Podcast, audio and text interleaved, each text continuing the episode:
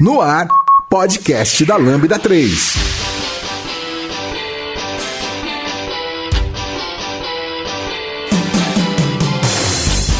Oi, eu sou o Henrique Oliveira e esse é o podcast da Lambda 3. E o tema de hoje é Estou começando agora com JavaScript. E eu estou aqui com o Lucas Teles, Juliana Fidelis, Rodrigo Ramos e o Fábio Damasceno. Não se esqueça de dar 5 estrelas no nosso iTunes porque ajuda a colocar o podcast em destaque. E não deixe de comentar esse episódio no post do blog e em nosso Facebook, SoundCloud e também no Twitter. Ou se preferir, mande um e-mail pra gente no podcast@lambda3.com.br. Este podcast é produzido pela Lambda 3. Somos uma empresa apaixonada por tecnologia que pode ajudá-lo em seus maiores desafios. Somos um grupo de pessoas especializadas em tecnologia web e mobile, seguindo modelos eficazes de entrega e gestão que fazem a diferença no seu produto ou serviço. Nosso grupo de pessoas consultoras em desenvolvimento e DevOps ajudarão sua empresa a tirar proveito das práticas mais novas de gestão e governança. Entre em contato conosco pelo site lambda3.com.br. Para começar, vamos começar falando por que aprender JavaScript. Por que, que a gente deveria aprender JavaScript? Porque você não vai conseguir fugir dele. Não vai conseguir. Hoje ele em vai, dia você não ele vai consegue. te perseguir em qualquer lugar. É, eu acho que é um pré-requisito hoje, né? Como para quem trabalha com programação, com coisas web ou não, né? Não precisa ser necessariamente web. Eu acho que é quase que um pré-requisito, assim, saber Isso. JavaScript. É verdade, concordo. Acredito que grande parte da- das empresas trabalhando no ramo corporativo ou não tem os seus front-ends escritos em, em JavaScript, com usando N frameworks como Angular e etc. Sim, e o JavaScript em si, ele tem uma das maiores comunidades, né? Se não a maior comunidade de, de desenvolvedores do, Sim. do mundo. No GitHub é a maior. É, Então. no GitHub é maior.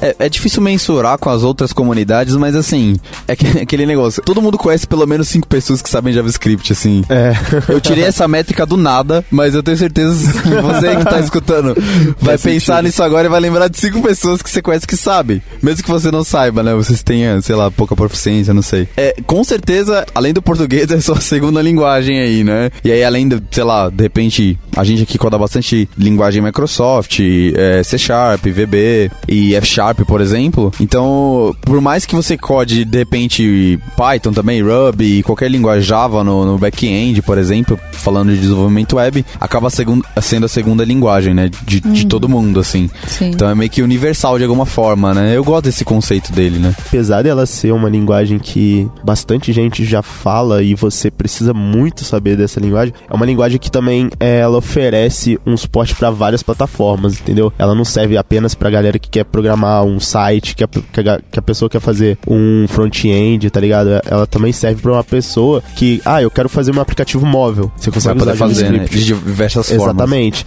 A Ju tinha comentado também sobre você poder usar o JavaScript no, no Arduino. Sim. Entendeu? Então, assim, é uma linguagem que, que tá em várias, vários tipos de plataforma diferente. É diferente de algumas tecnologias, por exemplo, que tem o seu foco no servidor, e aí você teria que usar JavaScript e essa outra tecnologia, como a gente Exatamente. falou sobre Python, .NET, etc. JavaScript tem JavaScript você tem a possibilidade de fazer de forma profissional e bem estruturada e estável, tanto o front-end quanto o back-end. Isso Blazor ainda Exatamente. não é production ready. Justo. Só pra lembrar. É, e pras empresas, você contratando um funcionário de JavaScript, você consegue fazer o cara, tipo, trabalhar Como é que é? É JavaScript. JavaScript. JavaScript. A partir de agora, é a gente vai é falar JavaScript. gringo, né? Na Holanda, curiosidade, na Holanda fala JavaScript. é sério, mano, é sério. Depois Uau. pesquisa aí sobre isso. Sempre pode piorar. É sério, velho.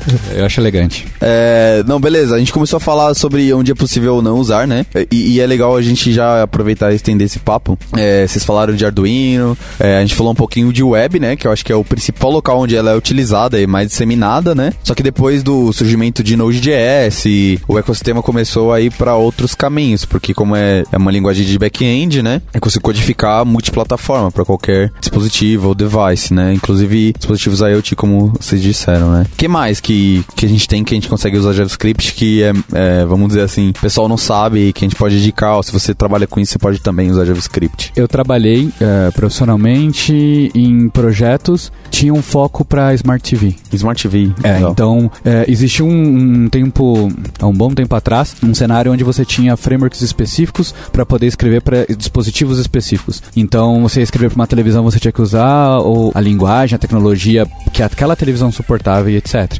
Com essa questão da web e o esquema do Node, né, onde você está executando um motor de JavaScript fora do browser, etc. Sim. Muitas empresas começaram a usar essa ideia de você ter uma espécie de, de um browser embutido dentro desses sistemas. Então, na televisão, por exemplo, aconteceu isso. Você tinha basicamente um aplicativo, então você empacotava ele, etc. Mas no final das contas ele rodava em cima de uma página web. Então você escrevia Sim. ele usando o framework JavaScript. é interessante porque aí você tem aquela questão do versionamento, então tem coisas que funcionam numa determinada televisão, não funciona, nem todo framework é aceita e etc. Isso eu acho que tem evoluído, esse projeto já faz algum tempo, já faz acho que quase três anos que eu participei dele. Então é uma coisa que estava em evolução. Eu percebi também que isso entrou para videogame. Então, hum, uh, sabe sentido. aquele o, o, Netflix que você assiste no, no seu videogame, o Spotify, etc. Eles não usam, não, não usam necessariamente, né? Eu não sei nesses casos, mas eles não precisam usar a, o mesmo conceito que você usa para escrever jogo. Então, imaginando que você está escrevendo um jogo, você está usando lá, um OpenGL, um negócio mais complicado. Imagina você fazer um aplicativo corporativo, né? Entre aspas, corporativo, é, usando esse. É, não dá. É, não dá, é muito trabalho, o esforço é gigantesco. Então, você usa essa, é, é o mesmo conceito. Você passa uma URL para ele, em alguns casos você consegue colocar, inclusive, os assets dentro desse pacote. Então, quando você instala no videogame, na prática, ele está simulando um browser e vai executando o aplicativo dessa forma. Ah, isso é legal. O React Native faz um pouco disso também, né? Eu tava esses tempos, tem um podcast que eu quero até indicar aqui para quem tá estudando desenvolvimento é, nativo com JavaScript, que é através do, do React Native. Tem outras formas, tá? Mas o, o principal e mais difundido é o React Native. É, eu tava estudando nesses tempos e eu tenho um podcast que chama React Native Radio, né? bem, bem, bem simples, né? É inglês e, e tudo mais, mas é um inglês é, até bem possível de entender, assim, não, não é muito complicado. É, eles entrevistaram várias empresas já, uma delas foi o Netflix. Foi interessante que na entrevista com o Netflix, eles, os desenvolvedores do Netflix falaram que eles suportavam ali mais de 500 tipos de TVs. E eles usavam React Native, eu, ele facilitou exatamente esse trabalho para eles, que é parecido com o que você tá falando, né, Rodrigo? Que era como que eu faço o mesmo JavaScript para todas essas eh, esses devices, né? Então o React Native tem a parte de bridge ali, ele tem o um módulo que chama de S-Core, que é quem sabe transformar para algo nativo. Só que o, o, o conversor mesmo, ele chama, eles chamam de bridge, né? Tem várias bridges que eu posso fazer para esses componentes. Então o Netflix fez as dele, por exemplo, para essas 500. Então quando eles lançam um, aplicativo, é, eles lançam para essas 500 de uma vez. Um app só. Isso é incrível, cara. É genial. Isso é incrível. Então é bem legal, assim, e a gente tem umas, algumas ferramentas que te ajudam a fazer isso. A gente vai fazer um podcast, eu acho, sobre ele ainda, com mais detalhes, mas é uma maneira bem interessante e, na minha visão pessoal, é a mais universal que o, o JavaScript poderia aderir. Porque ao invés de eu ficar me adaptando à plataforma e reescrevendo isso todas as vezes, eu tenho que adaptar ele só a um, vamos dizer, a uma API só ali. Como era na época que começaram a surgir muitas coisas para JVM, até hoje surgem, né? Mas eu, eu tenho que me adaptar só ao JS Core e eu posso escrever com React ali em cima e qualquer outra tecnologia em cima, né? Tem até um framework que um colega nosso aqui falou hoje mesmo para mim que tá escrevendo é, React Native com F Sharp, tá. usando Fable, né? Que transforma para JavaScript. Então, é, isso é JavaScript, né? Esse é o ecossistema. Ele, ele acaba sendo uma linguagem intermediária de alguma forma ali, né? Eu, eu percebo muitas vezes. É, exatamente. Então, assim, a gente viu que JavaScript, tipo, tá bem grande, que vale bastante a pena aprender Sim. e começar a linguagem. Não, é só um é. ponto também interessante, que a gente esqueceu de falar, que a gente tem JavaScript até em banco de dados, né? Banco MongoDB. Exatamente. Então você consegue ter JavaScript do seu banco de dados até sua front-end, passo a passo. Eu acho que nenhuma linguagem consegue ter uma abrangência dessa. É, não, não, não tem como. É, com WebAssembly agora todo mundo vai tentar fazer, mas na minha opinião particular não vai conseguir. É particular, gente. Né? Porque o volume de desenvolvedores é, JavaScript é surreal. É surreal. Então mesmo que você, ah, eu sou a Microsoft e vou fazer lá o Blazor que fizeram e tal, que é uma forma de substituir o JavaScript no front-end, por exemplo, né? É, mesmo que isso vingue, fique performático, estável e tudo mais, o volume de desenvolvedores é surrealmente menor, assim. Então, eu acho bem difícil, do ponto de vista de comunidade, isso vingar, particularmente. Mas aí, digam que Vingar Vingar até pode, mas eu não acho que ele vai conseguir vencer. É, vencer. É, eu é. acho que vingar sim. Vai, verdade. Sim. Mas, Rodrigo, é, a, ainda não, não, não, ficou claro para mim. De verdade, cara, é, por que que eu deveria... Tudo bem que eu posso usar em vários dispositivos, mas por que que eu deveria aprender JavaScript nos dias de hoje, assim? A, a grande verdade é que se você for um programador profissional ou pretende ser um programador profissional, a probabilidade de você não ter um projeto em suas mãos que use JavaScript é muito pequena. É, concordo. Então, assim, a gente falou sobre o desenvolvimento para dispositivos que não são tão é, comuns os projetos, né? A gente falou de televisão, a gente falou de IoT, a gente falou de colocar dentro do banco de dados. Mas o fato é, se você for um programador profissional, você vai lidar com algum aplicativo web. O aplicativo web, seu front-end, provavelmente vai ser JavaScript. Se você é, trabalhar com ah, algumas outras empresas que tem aquela questão de performance, então pode acabar usando o Node, etc. No final das contas, para você é, conseguir ser profissionalmente mais amplo, por assim dizer, é importante você saber JavaScript. Como full stack, então, provavelmente é uma linguagem que eu deveria. Eu acho que até como back-end você back vai ter que mexer com JavaScript. Entendi. Talvez não seja a sua especialidade, talvez não seja onde você vai apresentar maior performance em termos é, profissionais, mas você vai ter contato. Então, saber o, o JavaScript, seja o básico, seja a, as principais características das linguagens, os principais os chamados pitfalls, né, os, os problemas que você vai ter com ela, para mim é extremamente relevante. Eu concordo, cara. Eu acho que é isso mesmo. E, e eu acho que é legal a gente pegar esse gancho e pensar uh, um pouco de como que foi, né, o no, nosso aprendizado. Porque a gente, eu acho que alguns de nós, ou todos nós, esbarramos de alguma forma. Como que foi, Ju? Então, bom, eu vou contar um pouco da minha experiência, tá? Eu venho de programação. Eu comecei a programar com o Windows Forms, né? E aí lá a gente tinha algumas coisas assim, ah, vou criar um formulário Windows e quero colocar uma máscara num campo, alguma coisa, beleza. Lá a gente tinha é, as propriedades, né, dos componentes para fazer isso. E aí quando você vai para Webforms, às vezes você não tem essas coisas para os inputs, você quer fazer alguma formatação diferente, você quer, sei lá, fazer uma restrição num campo para de repente aceitar somente números, tal. E aí foi aí que foi importante para mim o JavaScript, porque quando eu fui para os web apps, né, ajudou muito, principalmente nessa questão de construção de, de formulários, de formatação. Faz sentido. Questão de data também, né? Às vezes a gente lida com data, formatação de data. Então, para mim, o primeiro contato foi esse. E aí, claro que ele abre portas para outras coisas, para outros usos, para outras aplicações, né? Do JavaScript, enfim. É, não só formatação, mas você pode, por exemplo, ah, lidar com o DOM mesmo, né? Fazer, é, construir coisas na, na, na página, né? E, enfim, tem uma infinidade de coisas. Então, para mim, o primeiro contato foi esse mesmo. Foi migrando, digamos assim, do Windows Forms para os Web Forms e aí tentar trazer toda aquela questão de formatação que a gente tinha no Windows Forms, fazer na página web, fazer com JavaScript e deixar uma coisa bacana também. Verdade. Eu acho que a utilização mais clássica de JavaScript é a validação de formulário. Né?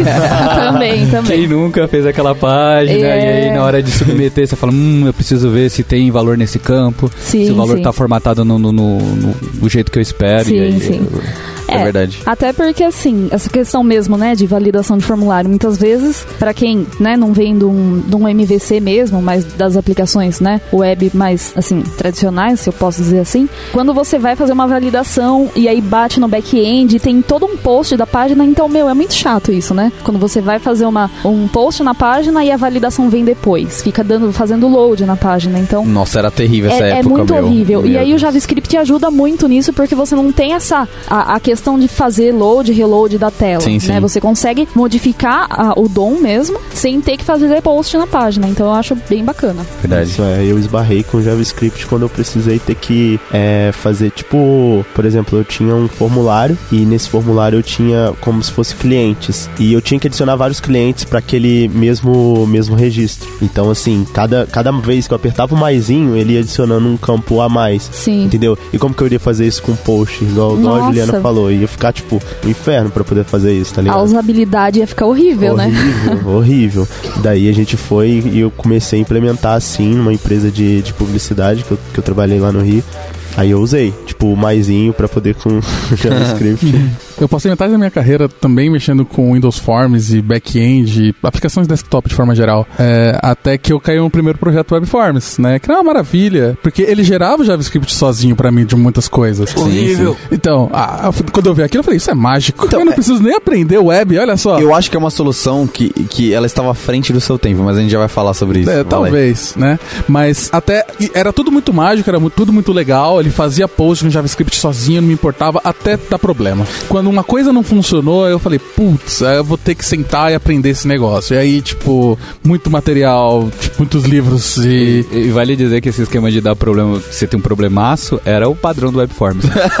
é, exato. tudo, tudo, que você fazia, ele funcionava muito bem, enquanto ele funcionava. No exato. momento que você precisava customizar, dava qualquer problema. Né, então, esse negócio que ele falou, ah, não, como é que eu vou adicionar vários itens? O Webforms fazia, ele fazia postback sozinho e você nem via. Horrível. E ele adicionava os valores e, tipo, era tudo mágica, eu, só que era horrível. Acho que o problema era quando você colocava um script manager na página, aí começava a... Eu acho que talvez como o JavaScript se apresentava naquela época para aqueles programadores Microsoft como algo assustador em uma linguagem nova que você Sim. gostaria de evitar de aprender, Exato. tinha todo um conjunto de ferramentas para evitar você mexer com isso, seja o registro dos scripts, seja até a manipulação do, dentro do, do cliente. Então, a impressão que eu tinha era que o que eles estavam fornecendo como framework para desenvolvimento e queria que você ao máximo evitasse a utilização de evitasse a utilização de JavaScript. E a gente percebeu, né, a, a história, vamos por assim dizer, mostrou que não é bem assim. Se é, então. você quer usar uh, essas questões no front, você vai precisar falar a linguagem do front. Naquela época, ou pelo menos recentemente, a gente ainda fala JavaScript, então você precisa saber JavaScript. Sim, é, e a gente estava nessa época passando por um momento de transição muito de aplicações desktop para web. Então, o que a Microsoft quis fazer era trazer a mesma experiência que você tinha no Windows Forms para para web. Sim, muita gente tentou fazer isso, né? E funcionou, eles, você pode Eles dizer. não foram os únicos, né? Funcionou, é, funcionou muita gente. Funcionou sim. Então, mas é, é, aí que tá, né? Eu disse que tava à frente do seu tempo. Eu não quero ficar muito no Webforms, porque a gente vai entrar num mar infinito aqui de, de problemas e, e discussões. Mas eu, eu, eu, acho que ele tava à frente do seu tempo porque a web não estava madura o suficiente para ser desenvolvida com as facilidades que eu desenvolvia desktop. Ainda era duro e tinha que ser duro, porque ela tinha que evoluir em alguns aspectos fundamentais. Sim, e aí, hoje, por exemplo, se isso acontecesse na minha visão, como está acontecendo, né, com WebAssembly, por exemplo, é, a gente citou aqui, é, ou tecnologias back-end, produzindo front através de, da sua própria linguagem, com C Sharp, por exemplo, com F Sharp, isso já, eu acho que o caminho seria mais natural, talvez teria até uma, uma diversidade maior de gente codando em outras linguagens, né? É, isso aqui, como o JavaScript não estava maduro o suficiente, acabou não acontecendo isso, né? Eu, sinceramente, não acredito que isso vai acontecer num futuro próximo. Também acho que não. Particularmente, e aí, como disse, particularmente, quanto menos camadas eu tiver entre a execução e a escrita do código, quanto tiver menos camadas, para mim é melhor. Então não pode ser tão fino a ponto de que eu tenho que fazer tudo no braço e seja muito difícil, mas também não pode ser tão distante a ponto de que comece Concordo. a ficar imprevisível a, os caminhos que o código vai tomar durante a sua execução. Por isso que para mim ainda é imprescindível falar a linguagem do browser, que é o JavaScript, o JavaScript né? É, concordo. E sem grandes frameworks abstrações em cima, né? Isso. E tal. Aí eu vou criticar um pouco isso no Angular, não, no próximo podcast. Aí, vou estar nesse também, vou tentar proteger um pouco. No, a gente vai gravar um podcast Angular vs React. Fiquem, fiquem, fiquem atentos. Fiquem atentos, você vai chegar. Fiquem atentos. Polêmico. é polêmico. Ouça o podcast da Lambda 3 no seu aplicativo preferido. Durante o meu processo de aprendizagem de JavaScript aconteceu algo curioso, porque como a maioria das pessoas aqui presentes nesse podcast, eu vim de uma tecnologia não web, que virou web, que não era bem web propriamente dito, como a gente estava falando, web forms. Quando a gente começou a falar, beleza, esses processos de validações automáticos que vêm do, do, do, do ASP.NET Web Forms, etc., talvez não sejam tão legais, a gente tem que começar a escrever direto no browser. E aí vem frameworks como, por exemplo, jQuery, que quem nunca escreveu um validation de jQuery... É, é, eu comecei JavaScript com jQuery. É, é, também. É, é, rapaz, é novo. Mas piada à parte, é, o jQuery também criou uma coisa curiosa, porque eu conheci vários programadores que sabiam usar o jQuery, mas não entendiam muito dos, por assim chamar, fundamentos do JavaScript. Nossa, isso é surreal, realmente. É, e aí o que acontecia... Isso não é incomum. Não é incomum. Não era. Não era. Não era é, hoje, é, acho que não hoje, era. Com hoje, os novos talvez. frameworks, é, o pessoal acaba tendo que aprender um pouco mais a sim, linguagem, querendo sim. ou não. E a linguagem melhorou muito, né? Ah, nossa, se você tá aprendendo JavaScript agora, você tá, com tá com um caminho tá muito de muito boa, macio, velho. Tá pegando muito macio. tá pegando Exato. macio. E aí o que aconteceu foi isso. As pessoas ap aprendiam é, a mexer com jQuery, mas não entendiam muito bem no JavaScript. Então isso também é uma outra dica pra pessoa que tá aprendendo é tome cuidado com as informações que vêm do framework e as informações que são da linguagem. Exatamente. Aprender os básicos da linguagem é super importante. Mas como que eu aprendo isso? Ah, essa é. parte interessante. É. como que eu aprendo a base da linguagem, a linguagem mesmo, né? Eu acho que para mim, aprender a linguagem você tem que programar. Por mais mais bobo que isso seja, Concordo. você tem que programar. Então, ao, invés de você ter um processo longo, onde você vai estudar, ah, sei lá, através de um livro, todos os fundamentos do JavaScript, etc., acho que é importante você escrever código. E como, como qualquer linguagem, como até com frameworks, para mim, é você a base do aprendizado é você escrever e você ler. Então, para mim, parece como se você estivesse sendo um escritor, um romancista. Não adianta você querer escrever um livro se você não, nunca leu livros relevantes. Então, você Poeta. tem que ler os livros e você tem que escrever muito, porque não adianta achar que o primeiro livro que você vai escrever vai ficar maravilhoso, vai ficar lindo. Acho que a linguagem é a mesma coisa. Você tem que ler código dos Concordo. outros, aprender e aprender os, os fundamentos básicos e ao mesmo tempo tentando escrever algum trecho de código. É, e eu acho interessante, tipo, começar com problemas bem pequenos, tá ligado? Igual a, a Juliana falou sobre a máscara. Você colocar uma máscara no input, tá ligado? Então, assim, começa com, com a- talvez também um algoritmo simples, sabe? É começar pelo básico, tá ligado? Da, da linguagem. Depois tentar buscar alguma coisa mais complexa. Se for ver, foi o caminho que nós fizemos,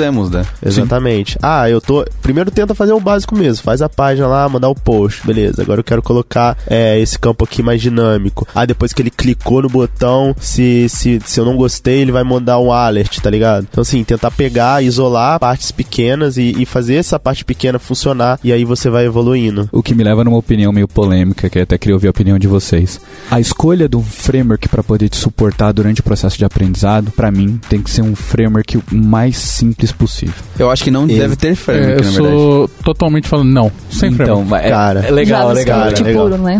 É. Então, mas tem um problema. Pra aprender. Concordo. Pra aprender, sim. Concordo. Qual que é o problema? Imagina que a pessoa é iniciante. Tome cuidado pra gente. Assim, tem, tem vários perfis de pessoas que estão aprendendo JavaScript. Existem programadores profissionais que já dominam outras linguagens e etc. E existem pessoas que estão aprendendo a programar agora. Então não estão no início da sua carreira. As pessoas que estão no início talvez seja um processo muito moroso. A ideia de você começar com JavaScript, porque pra pra mim uma das sensações mais legais de ser programador é você ter o seu aplicativo bonitinho rodando. Você ter aquela, aquela sensação de eu construir isso. E se você começar com JavaScript puro, onde você vai fazer todo o processo, desde as suas chamadas Ajax, pra poder fazer. tá. Entendeu? Talvez tudo bem, mas seja muito demorado e demore você, ter, você não consiga ter a satisfação de ter algo funcionando. Vam- Vamos ser mais pragmáticos, então, sei lá, é, é, vamos dar um caminho, vamos dar um, um- um trilho, assim, que, que, que, particularmente mesmo, a gente seguiria pra estudar, então, Query. E aí? eu, eu, eu não descarto o jQuery. Não, com certeza, tem que saber Cara, jQuery, sim, tem que velho, saber, eu na, minha, que na minha jQuery- visão, você tem que saber. Sim, eu não acho que é algo que você tem que aprender assim, ah, vou colocar, vou aprender agora JavaScript, Pra eu ser um jQuery. expert de, não, de acho que você jQuery. tem que aprender a linguagem. Aí, aí vai depender do perfil, exatamente, né? Se é uma pessoa que Tô já começando, não, é, não codo se nada, Você, já, você nunca fez nada. codo nada. Certo? Então, eu nem sei, o, é, é difícil. Porque a pessoa vai ter que começar a fa- fazer coisas simples, tipo validar um formulário. Você não precisa de jQuery pra fazer uma validação de um formulário. De- acho que sim, não, Cara, não, ia ajudar simples. bastante. eu acho que é mais Pra- fácil. Pra entender, entender o básico, certo? Porque se você coloca um jQuery na frente, você vai falar, beleza, vou ter que aprender o que, que é, J- o que, que é jQuery. Como é Não, que eu uso o jQuery? Mas ó, eu, por exemplo, eu comecei a, aprender. Eu sabia que JavaScript não era jQuery, mas eu comecei a aprender jQuery. É, eu era designer e tal. Aí a missão era, ó, pega esse, esse formulário aqui e faz ele validar lá. Eu não lembro exatamente se era isso Tá ou se era... rosinha ou verdinho. Exato. Conforme. Essa era a missão. Aí eu fui e googlei. Googlei, né? O termo. Eu, falei, eu falei, ó, é, como colocar a cor verde quando clicar no botão enviar formulário. Tinha um script lá, eu copiei, colei, lógico que não funcionou. E aí fui substituindo. Será que essa não é a melhor forma realmente? É porque foi a forma que eu aprendi, que eu dei os primeiros passos. Eu vi, ah, alterando isso aqui quebra. Ah, isso aqui não quebra. Será que realmente, entendeu? Sim. É, eu não precisei entender princípios. Obviamente a gente tá falando pra quem já tem princípios de programação, algum Sim. princípio, né? Porque Senão aí a gente vai falar de como aprender a programar. E mais, JavaScript dá a possibilidade de você, por ser uma linguagem interpretada, de você escrever aqueles, aqueles algoritmos de, de escola, sabe? Onde estou aprendendo lógica de programação. Ordene essa lista de números inteiros, etc. Escreva o seu bubble sort, etc. JavaScript permite que você consiga fazer esse tipo de código num, num formato muito fácil. Muito fácil. Qualquer computador hoje em dia tem um browser. Zero overhead. Zero certo? overhead. Inclusive, é, fica essa dica: se você tá aprendendo, tá no começo, pega esses algoritmos que você tá, apre- tá aprendendo na faculdade, tá estudando, deve ter aprendido, sei lá, em Java, e tenta implementar em, em JavaScript. Sim, é muito bom. Ótimo. Aí você É, vai ter uma noção bom. melhor do que é a linguagem, né? E, e aí, falando de. A gente falou, é, tem que saber jQuery, mas você não precisa começar por ele. É, Tem que saber porque você vai dar manutenção algum dia, algum projeto que usa, É, na minha Vai, opinião. vai, vai aparecer. Vai aparecer. Vai aparecer. Mas, por exemplo, a- a função do jQuery tem o uh, Document Query Selector que faz isso hoje. Então, assim, com JavaScript puro, o código fica tão bonito quanto ficava antigamente com jQuery hoje, né? No browser. Sim, sim, sim. Até, É, mas é, tem aquela questão questão que você apresentou, que a gente estava falando, que é você vai acabar dando manutenção nesse código. Quer dizer que a quantidade de código disponível para você ler na internet de jQuery é muito grande. É maior do que JavaScript puro? Para, por exemplo, validação de formulário, eu acho que sim. Talvez não.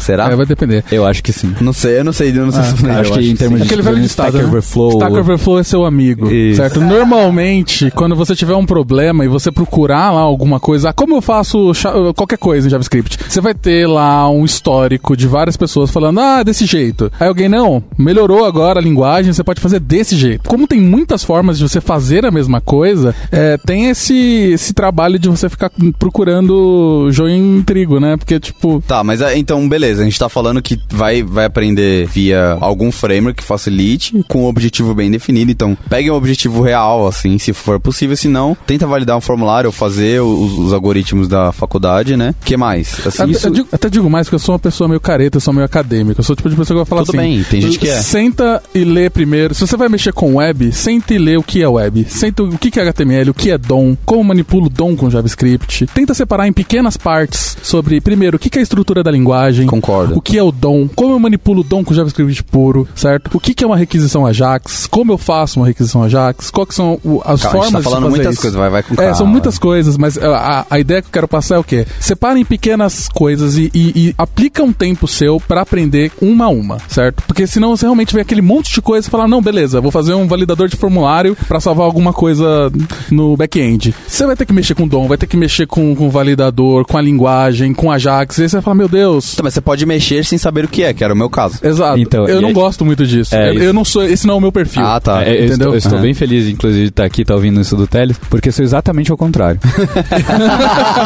100% ao contrário. O meu processo de aprendizado, ele parte de um propósito específico e claro. Então eu não, dificilmente eu falo, ah, vou aprender JavaScript, e aí eu vou pegar um livro sobre a história do JavaScript, ou como a linguagem é escrita, os internos dela. Pra mim é um processo ao contrário. Eu começo da superfície, imaginando no, na utilização dela mais é, simples ou mais comum, e aí eu vou começando a olhar pra ela e ah, determinadas partes da linguagem vão me chamando a atenção e eu fico mais curioso. E aí eu vou tentando me aprofundar pra cada uma delas. A diferença de, de começar com aquela base fundamen- bem fundamentada que você citando. Sim, não, eu concordo. Eu acho que um, um- talvez a primeira experiência que você tenha que ter seja algo que seja mais útil. Pelo menos eu sinto isso. Quando é algo que eu não tenho muita proficiência, eu começo a querer ver aquele monte de coisa e me surgem muitas dúvidas. Eu falo, meu, mas por que que é isso? O que que é isso? Como que eu faço Sim, isso? sim. E aí que eu começo, aí que você consegue ver o que que você separa e pra onde você consegue descer o nível e aprender a base das coisas. Eu acho que é importante no final das contas você ter que fazer isso em algum momento. Você, Henrique. Não, então, eu, eu sigo completamente a visão que o, que o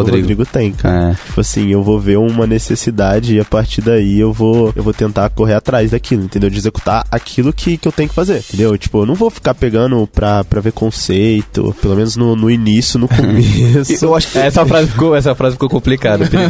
É, então, o Fábio perguntou, né, como eu faria. Eu acho que eu faria um pouco como o Lucas falou, é, de pegar um problema, sei lá, seja um problema acadêmico ou seja alguma coisa que eu quero resolver e aí tentar executar esses passos, né? Se a gente, ah, se eu tô começando agora com programação e aí é, eu tenho algum problema, tentar trazer isso, tentar traduzir isso pro JavaScript, fazer também como o Rodrigo falou, né? Tem que ter uma leitura, tem que ser um código legível, tem que ser algo que se eu olhar eu vou saber a- o que que acontece ali, quais são os passos. Dentro ali, né? Aham. Isso, exatamente. Mas eu acho que principalmente para poder aprender mesmo é pegar algum problema e tentar fazer a solução desse problema em JavaScript. Seja, sei lá, ah, se eu tô aprendendo algum tipo de calculadora, ou se eu tô fazendo uma solução web, seja validar um formulário, seja fazer algum tipo de, de animação na tela, algum tipo de modificação dos elementos da tela, eu acho que é um caminho bom. É, vale dizer que a gente não está dizendo que conceitos não são importantes e que vocês não devem estudá-los. A diferença, que pelo que eu entendi, e aí o, o- o Lucas pode confirmar, é que a base teórica que ele estabelece, ele gosta de ter um, um- um volume de informação bem significativo para poder desenvolver em cima dessa linguagem. Eu geralmente gosto de retardar para poder adquirir isso, fragmentos conforme o tempo vai passando. Porque para mim sobrecarrega muito a- a- o meu aprendizado ter todas essas informações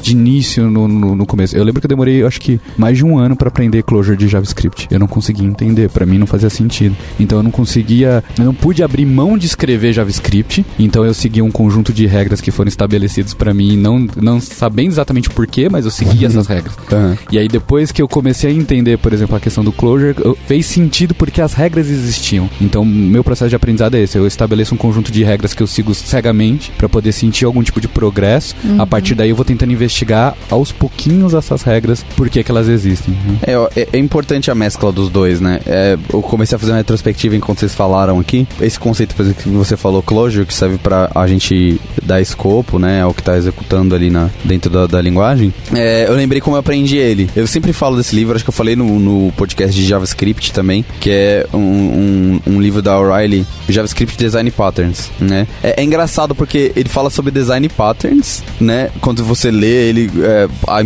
quando você vê o título, você fala, ah, ele vai falar sobre design patterns, né? Ou seja, é, algumas práticas ali, boas práticas de design na linguagem. Só que é, você espera, sei lá, que ele tenha um padrão que você viu na, na faculdade com Java Sim. lá, né? É, e ele tem, tá? Mas é, é, muito pouco. E, o que eu gosto desse livro é, é, que, na minha visão, ele, ele tira o que é crucial da linguagem para você, assim. Ele, ele, ele define o que é crucial, como, por exemplo, closure, como é que é, por que, que não é. Então, eu acho que nessa, na visão de, de do JavaScript especificamente, para mim, apesar de outras linguagens eu ter lido do livro, ele foi o que mais que mudou a chave na minha mente, assim, foi quando eu li um livro. Então, eu já fazia pra caramba, codava muito jQuery, codava muito JavaScript, mas eu entendi de verdade quando eu li esse livro, sabe? E eu acho que é um pouco do que o Lucas tá, tá falando, né? Que é definir os conceitos ali e tal. É, sim. Né? Inclusive, é, falando em livro, o, o, um livro que foi muito importante no começo do meu aprendizado de JavaScript foi o livro do Maljor. Do Maljor, monstro. Ainda antes de, de, de, do JavaScript moderno que a gente fala, numa época é, negra.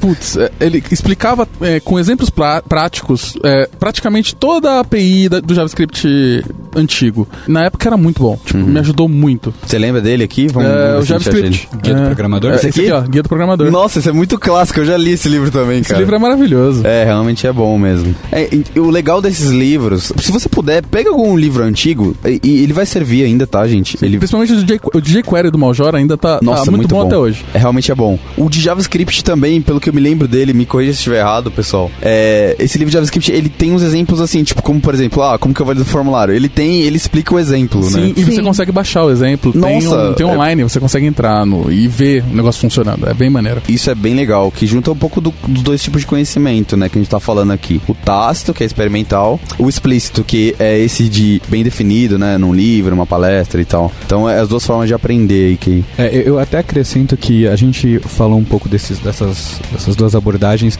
pensando numa pessoa que está aprendendo programação de uma forma geral. Para alguém que já é um programador com alguma experiência, eu acredito que trabalhar com os fundamentos seja mais importante do que a prática. Com certeza. Porque ele já não vai ter problema de linguagem, ele já vai entender um ecossistema de um desenvolvedor. Então, se eu trabalho com IDE, se eu não trabalho com IDE, se eu trabalho com versionamento de código, etc. Então, ele já tem um conhecimento muito amplo sobre o que é ser programador. Então, para mim, trabalhar nessa questão, trabalhar com os fundamentos é muito importante. É mais importante, inclusive, do que você aprender a fazer um, um trecho, um aplicativo usando um determinado framework. Porque o programador já tem alguma experiência. Concordo, cara. Tipo, é, eu tava lendo aqui, a gente tá com javascript.info aberto aqui, que ensina você a codificar é, JavaScript moderno. É muito bom esse site, eu uso até hoje. Até hoje não, ele é, não, ele é recente, né? Ele só foi, eu acho que, melhorado ao longo do tempo aí, mas ele é de certa forma recente. E o que eu gosto nele é que ele faz o depara de orientação objeto, é, que vocês têm, no, sei lá, no C Sharp, no Java, para orientação objeto no JavaScript, assim, que é totalmente diferente, né? A, a, forma de fazer, não o conceito, né? Obviamente. Sei lá, é, herança. Existe herança no JavaScript? Como que eu faço isso? Né? A gente tem muito essa dúvida. No JavaScript, é, e aí tem as versões, se vocês quiserem entender um pouquinho mais dessas versões, a história do JavaScript, eu recomendo que vocês ouçam um podcast de JavaScript, que a gente já fez, a gente falou bastante sobre isso, né? E o estado que ele tá agora. Então, ou, ouçam um podcast, né, sobre, sobre JavaScript pra você entender, mas, por exemplo, na versão 5 é de um jeito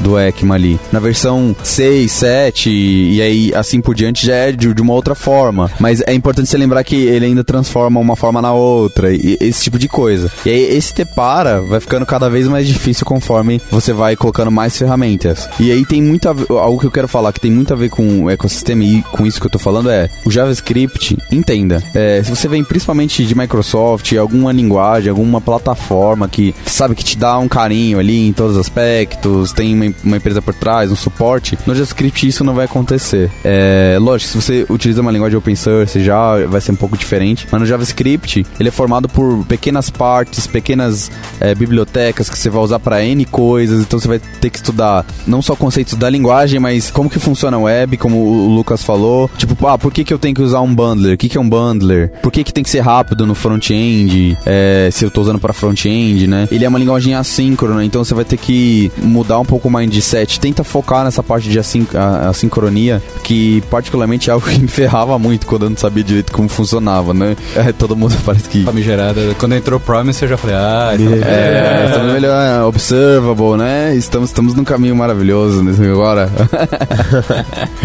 Mas eu, eu, recomendaria que você seguisse nesse caminho, tentar olhar esse tipo de, de, de, conceito. Me parece que ele hoje tem muito a ver com o ambiente que você está usando ele, né? O aprendizado. Então, dependendo do ambiente, além da linguagem, você vai ter que aprender um monte de outras coisas, como ele é muito fragmentado, né? O ecossistema. É, um exemplo foi, é, recentemente a gente trabalhou num projeto de React aqui, e aí era curioso, porque se pegasse algum programador que não tinha nenhuma experiência em JavaScript, ele teria todo o problema de aprender JavaScript e todas as ferramentas que são necessárias para poder fazer um aplicativo rodar. É, eu lembro que nesse projeto a gente tomou a decisão de usar o, o Create React App e tal, e aí existiam questões que estavam dentro do aplicativo e a gente estava fazendo uma entrega dele e que não necessariamente a gente dominava cada uma delas. Ele porque ele veio com um, um pacote, um pacotinho pronto para você que, que, agilizou muito o processo. Mas você fez é, React é, Angular Way. Isso. to do things. Isso. E assim, não tenho vergonha, não me arrependo. Não, tudo bem, tudo porque bem. de alguma forma estou te julgando aqui no olhar só. tudo bem. Aceita isso. Porque você no final das contas você precisa entregar o software. Então não é, é, imaginando que a gente está falando aqui no contexto de um programador profissional. Então você está realizando o seu trabalho, você precisa entregar o software. Então o conhecimento ele vem uma forma de você conseguir fazer o seu trabalho num formato Sim. melhor e não só pelo conhecimento. Sim. Adquirir o conhecimento pelo conhecimento é extremamente relevante como pessoa e como você pode melhorar num, num contexto geral. Mas algumas vezes você vai ter que abrir mão para poder conseguir entregar alguma coisa. Por isso que não dá para evitar o JavaScript. Então quanto mais cedo você conseguir se dedicar ao conhecimento para não ter uma situação onde você vai ter que fazer profissionalmente e vai lhe faltar muito conhecimento, você vai apanhar muito. Começar a aprender JavaScript o mais cedo possível, hoje em dia já é meio tarde, então é importante aprender. É verdade. É, com certeza. É pelo e, volume de coisa a estudar, né? É, sim, e o JavaScript, como ele é uma, ele é uma linguagem multiparadigma sim. e com muitas formas de você fazer as mesmas coisas, então você consegue se expressar de forma de resolver o mesmo problema, se expressando de formas diferentes. Então, o, muito, vai depender muito de um time que você entrar, você vai ter um código muito mais voltado a um paradigma funcional que está em alta agora, sim. ou para um paradigma mais orientado a objeto, de pessoas que vêm mais do, da parte business, né? Então, por isso que é importante você realmente conhecer como que a linguagem funciona. Concordo. Porque senão você não. Quando você pegar um código muito estranho, você vai falar, meu Deus, por quê? Dá pra fazer isso? Que negócio é esse? É, e eu, particularmente, você quer, quer me deixar puto? Quer dizer, quer me deixar pistola?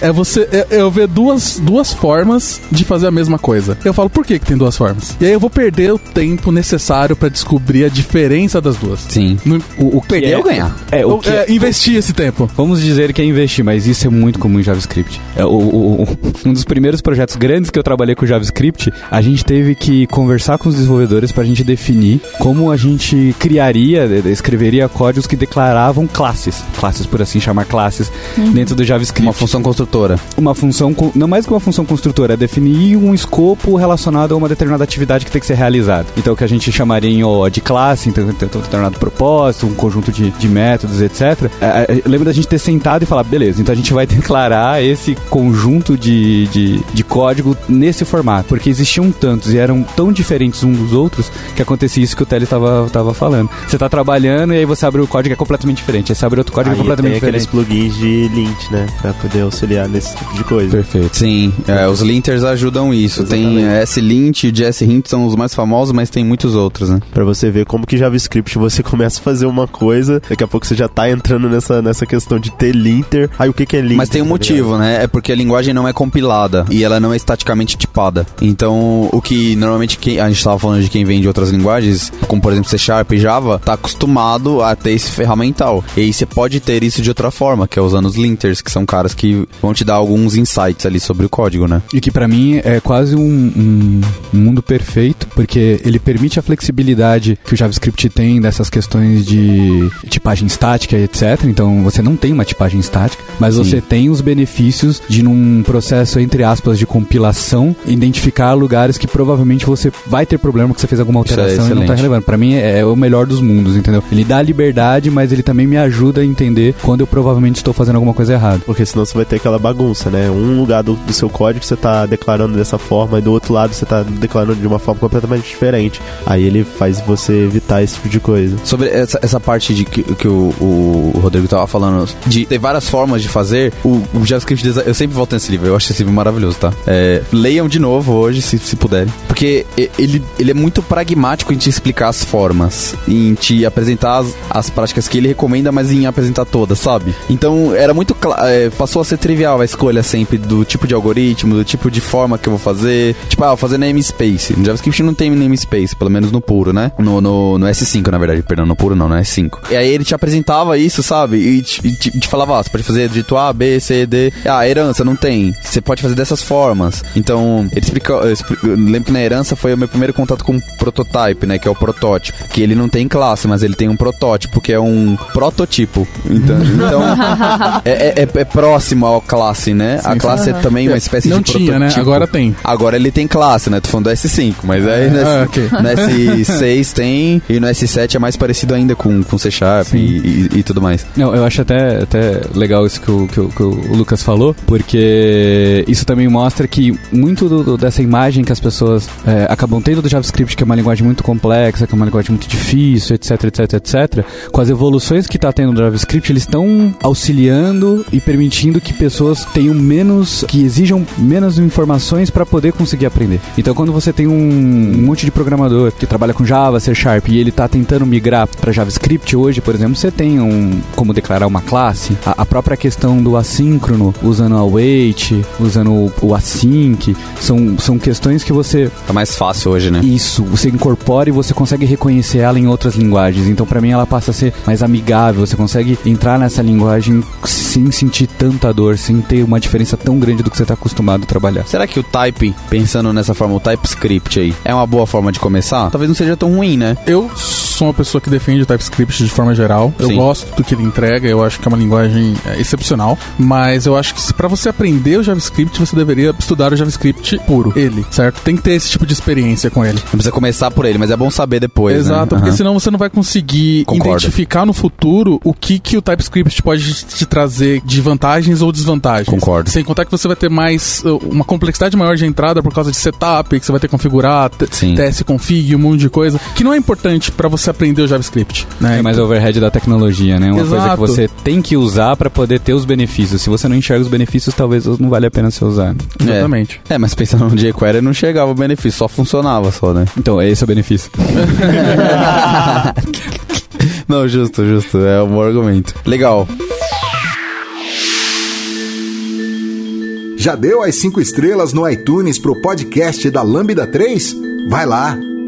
Então, a gente falou sobre, sobre algumas coisas que podem. É, que a gente recomenda para vocês aprenderem JavaScript. De pegadinha. Eu vou basear aí também de novo no livro. Eu vou começar aqui, eu quero que vocês, cada um de vocês falem. Eu queria até fazer um gancho antes da gente entrar Faz. na pegadinha. A, a, gente falou um pouquinho sobre formatos de aprendizado, a gente falou sobre algumas experiências, alguns perfis de pessoas que estariam querendo aprender JavaScript. É, como o, o, o Fábio citou algumas vezes, existem livros que são fenomenais que você pode adquirir e ler e eles vão te dar um conjunto de informação muito grande. A internet tem muita coisa. Quando eu comecei a aprender hum, a é JavaScript, eu tive bastante dificuldade com a internet, porque é, aquele, é a mesma história que a gente está conversando aqui já há algum tempo. Tem muita informação, as informações são muito diferentes uma das outras, então você não consegue, através de pesquisa na internet, indo identificar um padrão e falar, beleza, então essa aqui é a base de tudo, então vou começar pelo mais simples, que é desse jeito. Muitas vezes JavaScript não vai te dar o que é a base, o simples, que você tem que começar desse jeito. E o simples muda, né? O simples do ano passado talvez não seja o simples de agora agora, porque a linguagem está evoluindo. Perfeito. Então, assim, é, a, a, dica do Fábio desse livro que ele está aqui dizendo algumas vezes, a gente falou Desculpa também do, do livro que, que o Lucas citou. Qual é o nome do rapaz? Do Maljor. Do Maljor. Então, assim, minha dica em termos de Caramba, mídia de... de aprendizado. Dez é... anos depois estamos indicando o livro do Maljor. Mais de dez anos, cara. Então,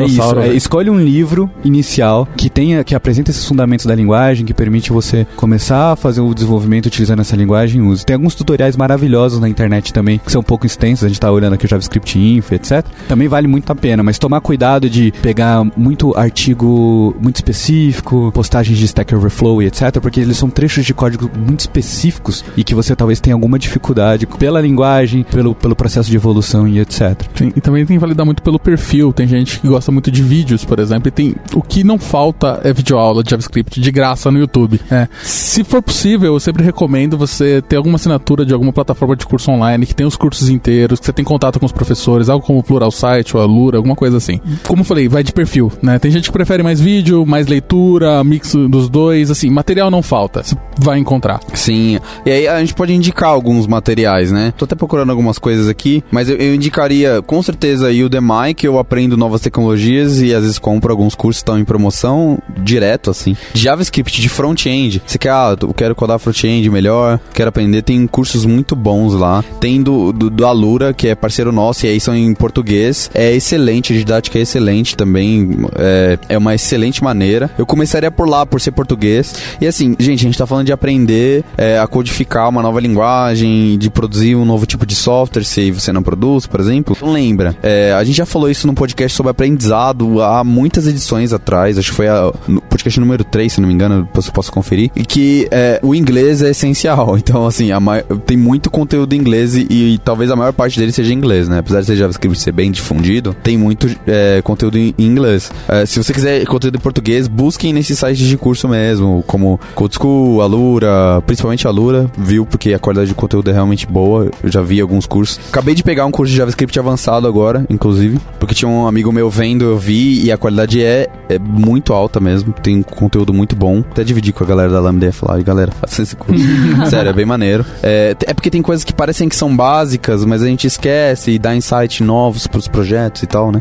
E o que mais? O que, que vocês recomendam aí? Eu indico muito uma série de livros chamada You Don't Know JS. You Don't Know JS, é maravilhoso É, mesmo. tipo, eles vai, ele passa por todos os internos da linguagem, ele explica por que, que tudo funciona, ele explica as coisas que podem ser consideradas bizarras e por que, que elas acontecem. E o que é maneira é que tem ele free, né? Na internet, não tem? Tem, tem free no GitHub, Isso. certo? Mas é, a versão e-book e é paga, né? Se você quiser a versão do. Porque ele é publicado pela O'Reilly. Sim. Certo. Então, é, é, é bom que ele tem free, né, gente? Então, assim. E o, o- o autor desses livros, ele tem uma plataforma de. Ele, ele abriu uma plataforma de curso. Que eu- Tá fácil hoje em dia, hein? Pelo né? amor então, de Deus. é, e ele tem curso sobre o Download.js. Qual que é o nome da plataforma? Você consegue? Da plataforma dele, deixa Ele eu ver. fala, tá- daí no, no início deve estar. All my courses here, lá embaixo. Front-end Masters. Isso. Tem uma- ele tem uma plataforma que se chama Front-End Masters. Ele tem cursos e, basicamente, como o nome diz, são só cursos de front-end.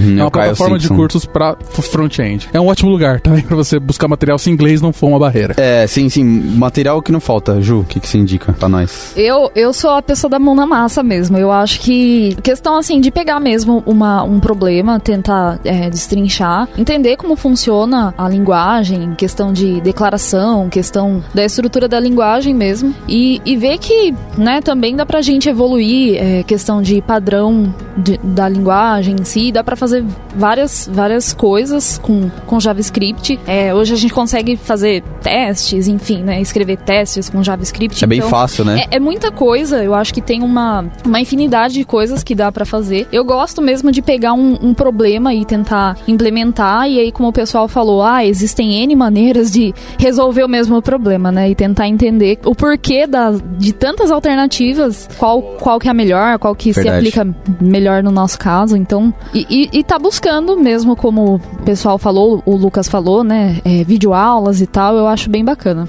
O que é bem interessante é que tem vários tutoriais na internet que fazem passo a passo, né? Sim. Então ele tá te explicando algum conceito e você tá codificando ao mesmo tempo dentro do Exatamente. browser. Ele vai fazer checando se o que você escreveu tá certo ou errado, onde tá errado. Ele pode até te dar a resposta final Sim. se você quiser. Eu lembro que há um bom tempo atrás, o falecido Knockout.js tinha um tutorial nesse nível que era maravilhoso. Então assim, ele fazia passo a passo. Então, ele tinha um trecho de código, ele pedia pra você, ó, agora altera essa linha e faça tal coisa porque você tá fazendo isso, isso e aquilo. E assim sucessivamente. Então quem é mais, né, que tem essa Sim. pegada de escrever o código do que a, a literatura ler mais, que gosta mais de escrever do que de ler, eu acho que esses tutoriais de internet são maravilhosos também. Então, tem, tem, eu queria lembrar aqui, eu tava até procurando aqui enquanto o pessoal falava. Tem um Medium, que é, é um medium.com barra dailyjs. Depois a gente vai deixar os links aí. Mas esse cara, ele tem assuntos realmente avançados e tal, mas é, direto, tem uma série deles que é, é Learning JS. E eles lançam sempre conceitos básicos, assim, pra, e, e o legal é que dá pra você tirar dúvida, como num curso. E tem pessoas muito boas da comunidade, inclusive, que vão poder te ajudar a, a aprender e tirar suas dúvidas ali. É, eu gostaria Bacana. de indicar também o canal do YouTube que se chama Fun Fun Functions. Ele é muito bom. Ele, o MPJ, que é o apresentador, ele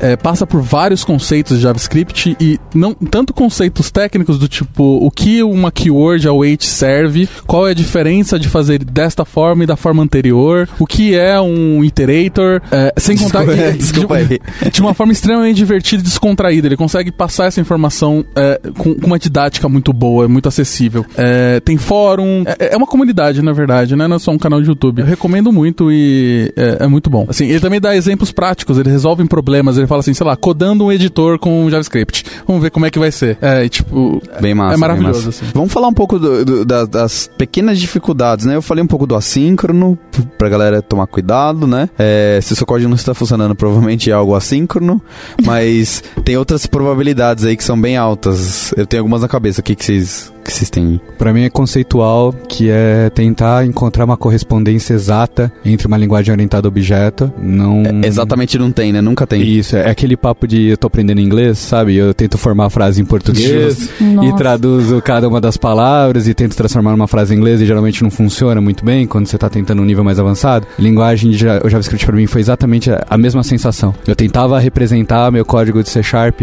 no JavaScript e, e sempre ficava horroroso. Aí quando você começa a falar não, isso aqui eu tenho que tentar pensar nesse formato do JavaScript, que é um paradigma diferente, o código começou a fluir melhor, começou a ficar mais interessante. Tem o, o undefined, né? Hum. Undefined. Undefined is not a, is not a variable. É. Ou undefined is... É, qualquer ou eu esqueci agora. Uh, undefined is not a function. Is not a function. Not, né? not a é, function. assim, porque já não bastava ter null, os caras ainda tem undefined. Tem undefined. Né? Que não é nulo. Que não é nulo, que, não que é, é diferente, mas pode ser falso. Uhum. Not a number. Mas pode... E not a number é true. É, not é. a number é diferente de not a number. É. é para contextualizar, para quem não sabe, not a number é um resultado quando você tenta, por exemplo, transformar um, um, um determinado objeto, um Sim. valor que não é um número em número. E aí ele devolve para você que não é um número. É, é um tipo, um microtipo, um tipo base chamado not a number. Né? Não, o tipo de not a number é number. É number? É. Eita. aí aprenda, é, é, tem essas, tem bora, essas, bora. Essas, essas, essas, essas tricks que a gente tem que tomar cuidado, né? Sim. É tipo vazio, é igual igual a zero? Não, não é igual. Mas se você colocar. É, é, na verdade, ele vai dar igual. Se você colocar igual, igual, igual, não. Ou seja, no JavaScript tem o terceiro operador igual, que iguala que verifica o tipo também, tá? Não só o valor como o tipo. Não também, só o valor né? como o tipo. Uhum. Então tem pequeno. Tem tipos bases, né? Então a gente não vai ensinar JavaScript aqui do zero. mas é fácil falar, né? Então a gente tem número, objeto, número, string, que mais? Datas. Datas. Datas é, é complicado. E que mais? Não, mas não é tipo base, né? Data. Não. Não. Não, é um tipo, base, é um tipo tem complexo tipo já. Ah, não. É, tipo date, é verdade, é verdade. Tem tipo, é, date. Uh -huh. ah, é. Tem symbol. Agora, né? É. Mas vamos falar um pouquinho mais antes, senão a galera vai enlouquecer. É, tem uma defined, um null, talvez, né? Sim. A gente pode considerar. É que o null seria a ausência de valor de um objeto, do tipo object. Exato. É, mas vamos considerar um tipo porque se você comparar ele com, com uma string, por exemplo, vazia, com três iguais, ele não. Ele, ele vai dar diferente, né? Porque tipos diferentes. Só que, lembre, o tipo, como o Lucas falou aqui, é object e string. Bom, a gente não vai entrar nisso porque. É, um, então a gente pode falar da, da, dessas é, pegadinhas, por assim dizer. Tipo em JavaScript é complicado. Toma Você viu cuidado. que a gente se enrolou aqui também, porque a gente não lembra mais todos os tipos exatamente. A gente acaba lembrando na hora que vai fazer, consulta, né, e tal. Então, como eu tinha falado anteriormente, a, a manipulação de data é, é complicado. Isso, tome poderia, cuidado. Poderia ser mais fácil, mas é, não tanto é. que tem libs que fazem isso, né? É surreal, mas... É, sim, tem libs que fazem isso, podem te ajudar, então... Tem, tipo o Moment, né? Que é o concurso, que basicamente é o que uhum. todo mundo usa. Sim, sim, sim, É, tem um menorzinho agora que a galera tá falando, ah, não usem Moment porque é pesado, usem esse, mas é... Esse é o ciclo de vida de todo framework de JavaScript. Inclusive, não se preocupe. Ah, tem muitos frameworks. Vai ter, todo, a cada... De... Tem um site. É, o site é dayscience-javascriptframework.com. É, basicamente, você só vai ver zero lá, porque todo dia alguém vai criar alguma biblioteca, alguma forma nova. Aquele velho ditado, né? A gente tem 16 formas de resolver um problema. Qual que a gente escolhe? Nenhuma, a gente faz mais uma. A gente cria a 17. então, mas eu acho engraçado que eu gosto disso na comunidade de JavaScript, apesar de ter um milhão de frameworks e, e, e bibliotecas, o que eu gosto é essa diversidade de pensamento, sabe? Eu acho que faz. Eu, por um tempo, impediu muito de crescer a comunidade, mas eu acho que hoje impulsiona ela, sabe? para coisas novas, coisas melhores, mais performáticas, mais simples às vezes, te ajudam a, a, a, ter outras visões mesmo. Por exemplo, se você tivesse C Sharp e se tivesse um problema web, você ia parar e reescrever alguma coisa do sistema web? Você não ia fazer isso, sabe? E, e no Node, isso acontece, sabe? A galera reescreve partes dele. Eu acho isso massa, saca? Porque no final, é, quem ganha é a comunidade, quem usa, sabe? É, é uma questão que tem que ser usado como tudo na vida, né? Você tem que ter, é, encontrar algum determinado equilíbrio. Não dá pra todo o código que você vai escrever, você acabar escrevendo ele, por, por assim dizer, do zero e você sempre tá inventando sim, a roda do, ao mesmo tempo. Mas também não dá para entender que, como não tem uma, uma companhia que controla todos os releases de JavaScript, entender que é responsabilidade dessas pessoas de prover todas as soluções para todos os problemas. Então, isso deixa até de ser uma visão de comunidade, né? Uma visão de comunidade é aquilo que tá todo mundo resolvendo seus problemas e quando eu percebo que meu problema pode, a minha solução pode resolver problemas de outras pessoas, eu tento compartilhar. E JavaScript tem um ecossistema maravilhoso de compartilhar a resolução de problemas. Sim, com certeza. E que, qual pegadinha mais a gente pode falar aí? Ah, mais legal é o this. O this, né? This. Que é, é depende do contexto, é, né? O this depende do contexto. Ou seja, é, se você vem de uma linguagem orientada a objeto, né, você cria lá a sua, sua classe, vamos falar até de JavaScript novo, você cria a sua classe, aí você tem o seu método lá, que você, sei lá, é, busca um valor do seu, do, da sua classe. Aí você pega, porque em JavaScript funções são valores. De forma geral, você consegue trabalhar com funções passando para outras funções, por exemplo. E você resolve pegar essa, esse método da sua classe e jogar como se fosse uma função para outro lugar. Como ela tem acesso ao this, o que vai acontecer com ele? Vai aparecer um defined. Isso, exatamente. Certo? É o que mais acontece. É, exatamente. É, é um dos problemas. Porque o, o this, ele tá sempre... É, é ruim que entrar em uma parte mais técnica, né? É difícil o, falar, né? É, o, o this, ele tá sempre vinculado no objeto que do prototype do, da function tá acoplada. Ah! Ah, não. Tem outra forma de falar isso mais simples, eu acho. Por favor. O this tá sempre acoplado a quem o chamou.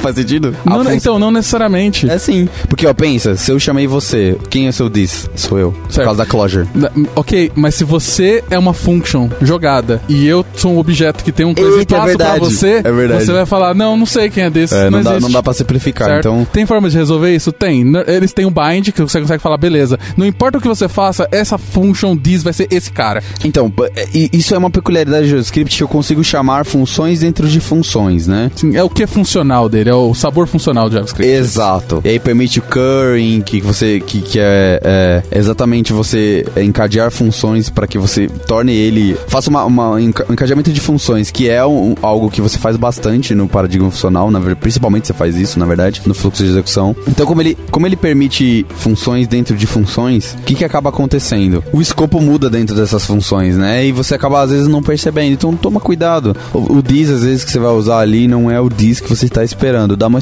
tenta dar uma estudada nisso. Tem vários artigos, a gente pode colocar alguns aqui que, uhum. que a gente Inclusive, o, aquele canal que eu, que eu sugeri, tem. Functions, tem um vídeo só sobre this. Então, isso é bem, bem legal. bonitinho. Que, que, volta a gente falar o que a gente havia falado previamente. Não tem uma relação necessariamente é, de um para um de uma linguagem orientada a objeto com o JavaScript. Então, não, ah, eu programo C Sharp, então para mim o this tem esse significado. Eu entro no JavaScript e vejo a palavra this, é automático, eu vou ter que querer trazer o significado do C Sharp pro JavaScript do e não é, é diferente. Uhum. Ou do Java, né? Ou, do Ou até é, às vezes, é parci mas é parcialmente. É, que não é, pior, é pra todo né? caso. Tipo, funciona, mas pra esse caso aqui tá estranho. Por quê? É, e, e se você tá, você tá, é, Lembra que, como ele. Eh, a gente falou, ele não é estaticamente tipado, não é uma linguagem compilada, é uma linguagem interpretada. É, e aí tem esses undefined, que são variáveis não definidas, né? A gente chegou a aceitar um pouco. É, de repente, eu tô tentando acessar uma variável. Uh, imagina que eu tenho um objeto chamado uh, produto, eu dou um ponto nome isso não existe. Eu tô fazendo depois desse ponto nome um ponto to string para ele virar um string. O que vai acontecer é que ele vai falar é, que ele não pode chamar to string de undefined, né? Porque ele não, é, isso não tá definido, esse nome, né, do produto, por exemplo. Então, como que eu posso evitar isso? Tem práticas, tá? Esses livros, esses, esses conteúdos que a gente indicou, falam sobre isso. O que eu indiquei de novo, uh, fala sobre isso. É, hoje, na linguagem, nas, nas formas mais modernas, tem, tem umas formas mais simples de evitar isso, mas mas tem uma que é bala de prata para qualquer linguagem. Vocês vão, vão ver se vocês concordam comigo aqui. Testes. Testes, né? Então, por um bom tempo não foi muito comum se automatizar testes. Então, é, isso para qualquer linguagem. Você começou a, codificar ali nela, começou a ganhar um pouquinho mais de proficiência e você consegue evitar com testes, né? Coloca testes automatizados ali. Hoje é um pouquinho mais fácil com Node você testar isso. Sim, você vai ter que estudar Node. É uma outra recomendação, né? Podcast da Lambda 3. Inclusive, vamos entrar na parte do que, que as pessoas têm que aprender, né? Vamos. Tipo, vou trabalhar com JavaScript, o que, que eu tenho que aprender? A gente falou do, da parte fundamental da linguagem, que é uma coisa que a gente já citou. Beleza? Ah, aí eu acho que vai começar. Bom, Qual linguagem, né? Qual linguagem? Já, a gente tá falando exclusivamente de JavaScript. Tá, JavaScript, mas tem ECMAScript 5, tem o 6, tem o 7. É, mas aí a gente tá falando de versões da linguagem, né? É. São as versões, co- como ela evolui. Tá, mas, mas- eu mas devo é estudar relevante. ECMAScript 7 agora? Eu acho que não. Eu devo, não, não devo, não devo estudar. Se você não trabalha com JavaScript, se você está conhecendo a linguagem, eu começaria com 6. Porque eu sei que Boa, gosto. a minha capacidade de usar o que eu tô aprendendo no 6 e na maioria dos meus ambientes, seja ele eu fazendo os testes em casa, seja eu no meu trabalho. Então, o 5 eu acho que é, é muito, né? É, seria um esforço desnecessário. Ah, tá, o browser ainda suporta em grande parte a- só, só o 5, assim, Sim, sim, mas é que hoje a gente tem ferramentas que permitem você escrever no, no modelo do 6 sem nenhuma Mas dificuldade. pra eu usar essa ferramenta, eu preciso aprender o quê? Node, né? Sim. Eu É, preciso... precisa, precisa aprender Node naquelas, é. Eu- Não, você eu- tem que entender como funciona ali, que é uma linguagem de back-end, e o- tem que aprender a usar NPM, na verdade, que é o, o gerenciador de pacote dele, que também é um task runner. Então já guarda essa aí no, no bolso do sítio de utilidades. Com esses pacotes, tem muito ferramental, né, em Node escrito. Então você vai meio que in- instalando as coisas e chamando ali via, via Node. Você vai ter uma curva de aprendizado, mas é uma curva importantíssima na minha visão, né? Aprender para você poder usar o JavaScript em todas as suas versões, para você poder usar libraries, por exemplo, como, como a gente falou aqui, o Moment.js, você vai poder baixar ele, uma dependência, né? Então eu acho que é um ferramental necessário, principalmente para web. Se bem que, né, eu tô pensando aqui, desenvolvimento web mobile nativo, tem Node também. Hoje em dia não tem muito como fugir, né? É, é imprescindível, acho que pra, acho que pra- Node não tem é jeito. é. Tem, tem, você tem que estudar. Então, mesmo que você seja um programador back-end aí de uma outra linguagem, entenda que você pode usar nessa mesma linguagem o Node como ferramental, né? Que as pessoas têm que aprender. Eu acho que aí vai contextualizar demais do, por exemplo, se você tem algum alguma eh, expectativa de trabalhar com isso em algum lugar ou algum projeto Eu onde você trabalha, você tem que ver qual é a stack de frameworks de ferramentas que eles estão usando. É muito O que, que em difícil. geral a galera usa? Vai, vamos lá. Vamos nos mais conhecidos mesmo. É Angular, né? É, Angular, acho que agora ainda é o maior, ele pelo menos É voltou Angular. a ser o maior. Aham. É, React, jQuery isso é bom aprender porque você vai encarar esse cara. E aí começa. Talvez você possa começar por jQuery, né? Depois que aprendeu a linguagem ali. É, talvez o jQuery te dê uma visão melhor de como o DOM funciona. Verdade. Certo, um Gosto. pouco Além mais. de ser bem simples. É bem fácil, Sim. né? E Eu, eu, honestamente, eu acho que o, o Angular, a curva é tão grande, mas tão grande, particularmente, tá? Que eu recomendaria que as pessoas fossem pro React, que é uma abordagem mais simples de como eu mexo com o DOM de uma forma diferente do jQuery, sabe? Eu não sei se vocês concordam. é que vocês Eu estão acho fa- que tem outras ferramentas antes do Angular, do Angular não, desculpa, antes do React, Tipo, ah, Backbone. Backbone. Então, mas hoje Backbone não é nem utilizado. O próprio, É, o próprio então. Vue. O próprio Vue. O Vue, o Vue, o Vue é uma O boa. próprio Vue. Vue eu é acho uma que é boa mais fácil do que o, o, o Você acha React. realmente que o Vue é mais fácil que o React? Eu não, eu não acho, eu, acho, eu, eu acho ele acho, mais simples. eu acho a sintaxe do, do, do, do React é, Qual sintaxe, meio- cara? É set state, que mais? HTML. do é HTML.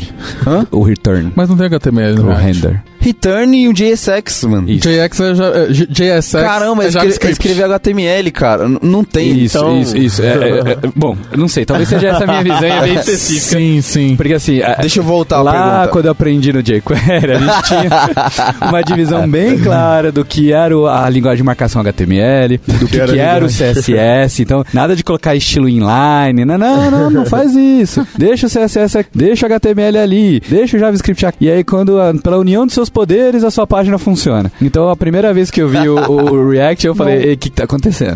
Espera aí. Essa, essa é a reação de todo acontecendo? mundo que vem do, de antes, né, da web um pouco mais antiga. Então talvez, talvez você esteja Cara, certo. Talvez o React seja fácil o suficiente pra uma pessoa que tá com a mente aberta, que ela tá com a mente nova, então ela não Exato, conhece. cara. Talvez realmente funcione. Sim. Então, se você for Esse é um pouquinho mais antigo, vamos por assim dizer, em desenvolvimento web, já mexeu com HTML, aprendeu o jQuery, que o jQuery tem essa, essa separação, né? É porque se o cara aprender Angular, cara, ou Vue mesmo, ele vai aprender o framework ainda. Você entende? Não tem conceito. é, o Vue um pouco menos, o Angular mais. Mas é, ele vai aprender muito mais frameworks do que JavaScript, sabe? Então eu te- isso que eu tenho medo. O React, pode ver, é, voltou. ah, pega a Lambda mesmo, todo mundo voltou to Fundamentals no, no JS, sabe? Tipo, ah, nossa, não funcionou. Era o this, sabe? E isso, isso é muito maneiro. Por isso que eu gosto do React, Não, sabe? eu, sou- eu sou apaixonado também, não é essa a ideia. Eu Não, não, não, eu, não- eu não acho que você está. é, eu tô reforçando o meu ponto do porquê que eu acho que React é, é uma boa mesmo, sabe? Sim. Eu acho que React é importante ser um dos primeiros também, porque a diferença, a maior diferença entre Angular e React é que React é uma biblioteca. Ela, ela, ela se propõe a fazer algo muito simples, que é Manipular o DOM ali. exibir suas informações de um jeito ok. Né? Já o Angular, ele é tudo. Ele vai cuidar de coisas que você nem imagina que ele cuida, certo? Tipo, ir no, no- numa API e. é, Fazer uma chamada já. fazer uma chamada JAX, abstrair isso pra você e tal. E, É, ele tipo, faz tudo, ele faz, faz tudo. tudo, É, né? Se isso é bom ou ruim, não sei. Vai- vocês vão descobrir isso no podcast de Angular vs React. gravar. Exato. Ah, boa. Vocês já sabem meu time, né? Bom, mas vamos lá. tô brincando, eu não tenho time não, gente. Vamos ser bem pragmático pra falar disso. Mas é, então, eu tô tentando ser pragmático nesse sentido. Por quê? Cara, quando eu comecei a aprender Angular, eu achei maravilhoso. Nossa, meu Deus. E assim, eu, eu já manjava bem de JavaScript, eu manjava bem de jQuery e tal, já tinha mexido com Backbone, Knockout, muitas coisas. É, então, eu, eu, eu comecei com todos esses casos. Quando eu vi o, Angular, eu falei, não, maravilhoso e tal, ele faz as coisas meio automáticas ali, né? A gente gosta das coisas que, né, que fazem automático, você, né? É, não, é, é legal. Acho que essa é a mentalidade que a gente deveria ter mesmo. E aí, só que, cara, passou muito tempo, eu comecei a codar projetos com ele e eu percebi que muitas vezes o meu conhecimento de JavaScript, ele era jogado no lixo, às vezes. Tipo assim, ah, eu usava um this ali. Não, não é desse jeito, porque internamente acontecia N coisas, ele usava outro contexto, tipo, muito específico do framework, nada funcionava do que eu fazia, sabe? Quando eu fazia alguma fo- coisa fora da. Eu estou falando do 1, tá, gente? Não me julguem, não me julguem. Essa é a minha percepção também, tá? Então, quando eu comecei com ele, eu tive essa sensação. No 2, né? é, e aí, porque a grande mudança na minha visão dessa para a visão de componentes e tal, isso ficou um pouco mais simples.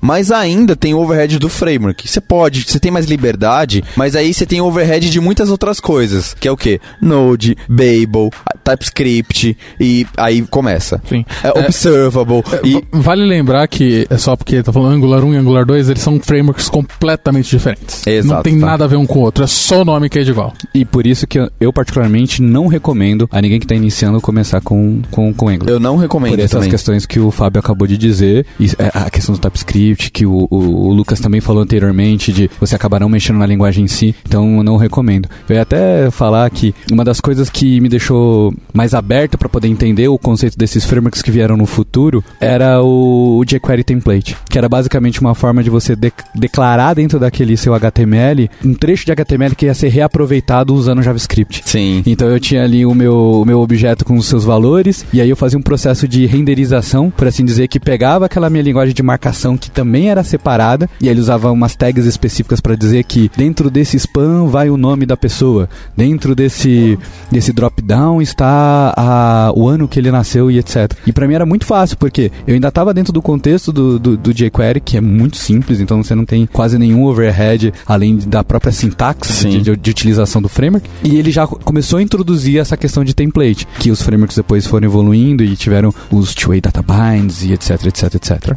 Aí vale lembrar que isso a gente tá falando pra um, ini- pra um primeiro contato com a Isso, linguagem, isso. certo? A gente não tá falando mal do. Gente, o Angular não é ruim, né? Não, não é- Tipo, nem, nem, nem os dois são, e nem os dois é complicado de você fazer um Sim. Kickstart e fazer um app simplório, certo? Tanto o Angular quanto o React. No começo era, agora você tem ferramentas, né? Tem o Angular Key, o Create React App, que já foi citado aqui. Faz com que em uma linha de comando você gere um, um app funcional e que você consiga mexer e ver as coisas ah, alterando na tela, com tudo configurado, live reload, você nem, nem se preocupa, certo? Qual framework é melhor? Não sei, isso vai depender do É, seu contexto, vai depender do que você gostar mais. Pode ser que você goste dos dois, pode ser que você não goste de nenhum, resolva usar um negócio nada a ver, tipo. Sem contexto, né? É isso que a gente falou aqui. A gente tentou ser meio que agnóstico, né? Mas olha, se a sua empresa usa Angular, gente, estuda, compra livro, é, faz curso, entendeu? Cai toda aquela questão que a gente tá falando sobre propósito. Você tá é, tá estudando o JavaScript porque você considera que é importante pro seu futuro, essas dicas que a gente falou anteriormente fazem mais sentido. Agora, se você tá trabalhando numa empresa onde já tem uma área de desenvolvimento, que eles usam, que o, o Lucas falou anteriormente também, sobre qual é a, a, chamada stack, quais são as tecnologias que aquela empresa vende, que eles desenvolvem, é muito melhor você trabalhar com isso. Você vai ter acesso a essas pessoas, você pode fazer pergunta para elas.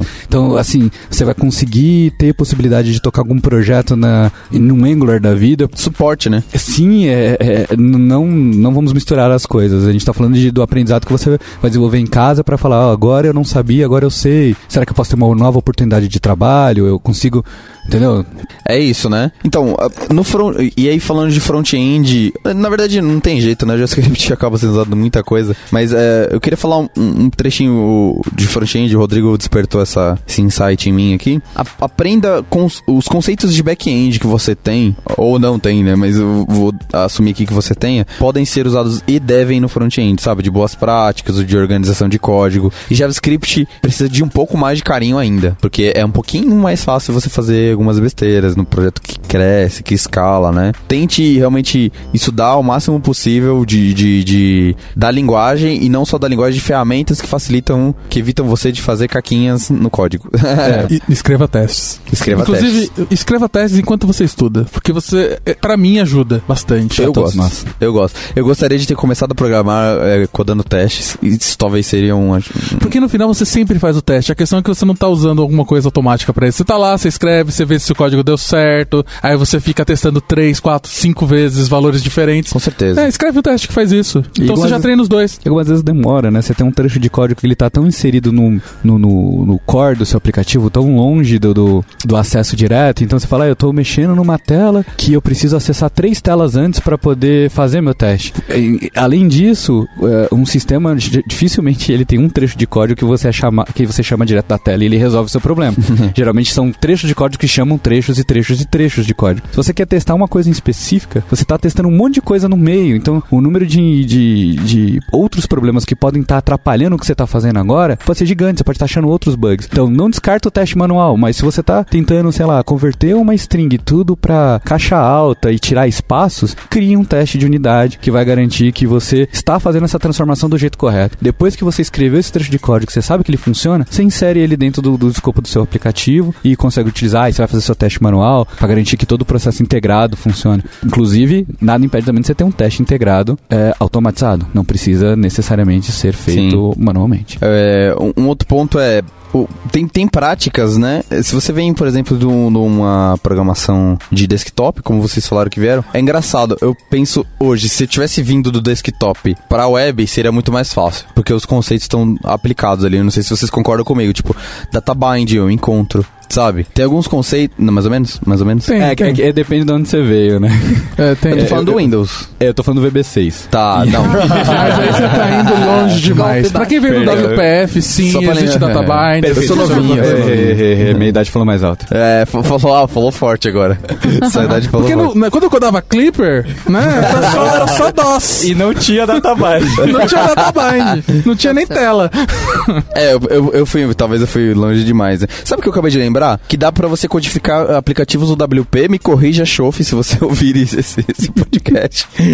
é, dá para você escrever aplicativos do WP com JavaScript, né? É, e, e dá pra você. É, Tenho quase certeza que sim. Eu, sim, sim, eu já fiz. Dá pra fazer isso, eu já cara. Fiz, eu também já fiz. Sim, já. eu já fiz, eu já fiz. Particularmente não gostei. Por quê? Mas faz tempo isso, tá? Não, sim, tá foi logo no começo, né? Cinco anos. Logo quando saiu o, o, o WP, né? Mas é possível, né? É plenamente possível, tem documentação, o, o, todos os frameworks estão disponíveis. É, sim, funciona, rola. Mas a linguagem é o JavaScript, mas na época, né? Ele incentiva você programar do mesmo jeito que você progra C programaria em C Sharp. É, isso então é ele vai triste. querer que você coloque controles, ele quer que você faça do mesmo jeito, você só tá mudando a linguagem. Então, Sim, sim. talvez não valha a pena um trade-off. É, né? eu acho Do mesmo jeito que você Mas só consegue. foi uma lembrança aqui. Do mesmo jeito que você consegue codar com JavaScript em Unity pra fazer joguinho Sim, pra sim. celular ou qualquer coisa. É um JavaScript diferente? É, porque tem tipo pra começo de conversa. Sim. Então ele te obriga a ter que fazer algumas coisas lá. Mas é JavaScript no final das contas. Sim, então, sim. né? Vocês estão falando, é engraçado, parece que quando usam JavaScript, usam as is, né? Que a gente fala, pegou do- o, o que era antes e colocou lá e tal. É, eu lembrei, do, é, codando Arduino com JavaScript, eu senti a mesma...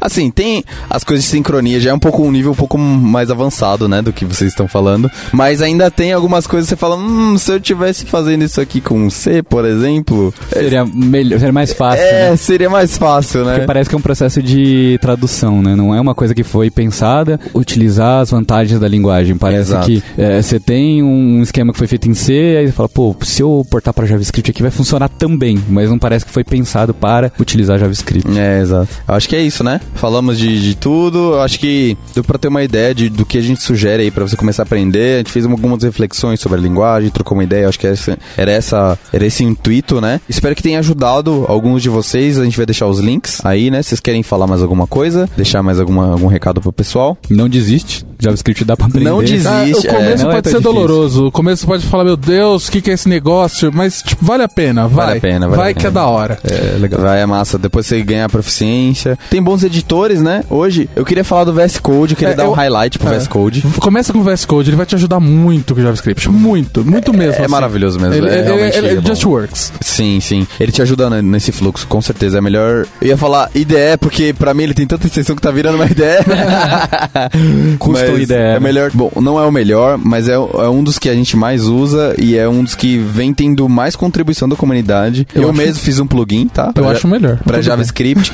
é, então é que é gosto, eu não quero nem opinar, porque tem, tem gente que defende Atom e Sublime e até. bem. É, ele é o melhor depois do Vim. Você pode escolher, mas é, eu acho que o VS Code é, uma- um, é um bom momento pra você usar ele, né? Tem muito suporte. Sim, sim. Concordo. Né? O que mais? É, não use Vim se você é iniciante, é muito difícil. e se por acaso sim. você cair lá, Não, é- ESC, dois pontos, Q, exclamação. Decore isso. ESC, dois pontos, Q, exclamação. justo, justo. Ah, lembrando que você não precisa de um browser pra rodar, assim, é, uma IDE ou um, um- editor de texto pra rodar o, JavaScript. Você pode rodar dando F12, console no browser, é, no Firefox, no Chrome. Isso é muito legal pra você fazer uns testes ali. É, você instala Node, você dá um Node, pode codificar no terminal. Você pode abrir o, o CodePen, né? Você tá falando isso tudo de front-end. O CodePen, ele já coloca. Você fala assim, ah, eu quero codificar é, ES5. E aí ele já seta um ambiente inteiro pra você codar ES5. Ah, S6, ele seta um ambiente inteiro. Você não precisa nem estudar Node pra Genial. codificar nessas linguagens. Genial. O que eu acho muito maneiro. Então, você quer, ah, eu quero sentir a diferença dessa linguagem, de- dessa versão da linguagem pra outra. Você vai lá e seleciona num checkbox e ele muda a versão da linguagem. Você tá codificando ali já com todos os, os padrões dela e tudo mais. É, é, inclusive, bibliotecas, ah, quero codificar jQuery também. Você seleciona um checkbox e de repente jQuery tá lá disponível pra você. Então, eu acho um playground pra quem tá começando tá? E me ajuda até hoje. Você vai ver que você não vai parar de usar. Beleza? Combinado. É, Bom, eu acho que é, JavaScript, assim, tanto para quem está iniciando na programação, quanto para quem já é profissional de desenvolvimento, é uma linguagem fundamental. É, as pessoas que vêm de outras linguagens, elas criam uma resistência, às vezes, para aprender Hum, é verdade. JavaScript, porque tem um formato diferente, a, a declaração, a- as coisas são diferentes mesmo em JavaScript, mas profissionalmente falando, eu acho que é uma linguagem essencial, senão não, não teria tantas pessoas. Aqui na Lambda, é, se você perguntar para algum dos devs se ele não sabe JavaScript, eu acho que não deve ter nenhum. Eu então, é, Tam- Mas também ninguém sabe, né? é, ninguém desconhece, mas ninguém Exato. cara Mas- alega que manja muito. Exato. Mas é, é, é fundamental, é uma linguagem, acho que fundamental para quem tá em programação e seja para web, seja para aplicativo, seja para coisas em IoT, né? Enfim. Verdade. E acho que é importante é, começar começar mesmo do JavaScript básico puro e depois é, aprender sobre os outros frameworks, enfim, e aprender as outras ferramentas que também ajudam bastante, né? Show. Em JavaScript é show de bola. É isso aí, galera. e se você, se você gosta muito de JavaScript, você está muito animado e tal, assim, ó, vou dar uma dica do coração, não me julguem para quem já conheceu, deem uma olhadinha no CoffeeScript, tá? Deem uma olhadinha, dê uma esse olhadinha. navio já partiu. Com muito, com muito, já partiu esse navio, mas eu acho, eu acho legal. Então, mas se for assim, já que, gente, já que, você abriu esse negócio, essa, essa, ideia de tipo coisas essa pra frente, você quer dizer cova. Você abriu esse, esse caminho, uhum. é, eu recomendo muito para quem gosta ainda mais de, de gosto de linguagens funcionais para front-end, hum, Elm. Elm, boa. Elm é maravilhoso. Só letra. LM. Tá, então eu vou dar sequência e, e, recomendar o Clojure Script também, viu? Se você quiser, é codar front-end com Clojure, basicamente. Que maravilha. Estamos voando, estamos voando. Okay, Desculpa, okay. não deu, não deu. A gente é empolgado mesmo. Mas assim, se você é aquela pessoa que não gosta de JavaScript, não quer aprender JavaScript, tem resistência, é. só tem uma frase pra você. Aceita que dói menos. um abraço, galera. Falou. Falou. Falou. Tchau, tchau. tchau, tchau. Você ouviu mais um episódio do podcast da Lambda 3. Indique para seus amigos esse podcast. Temos também um feed só com assuntos diversos e outro que mistura assuntos diversos e tecnologia. Toda sexta-feira, sempre com o pessoal animado da Lambda 3. Se você tem um podcast e quer gravar num estúdio legal, nosso espaço está aberto para você. É um estúdio isolado acusticamente, com uma mesa de gravação e microfones profissionais para até cinco pessoas. Tudo de graça. A ideia é estimular o podcast no Brasil. Pode ser sobre qualquer assunto. Fale com a gente pelo e-mail podcast@lambda3.com.br.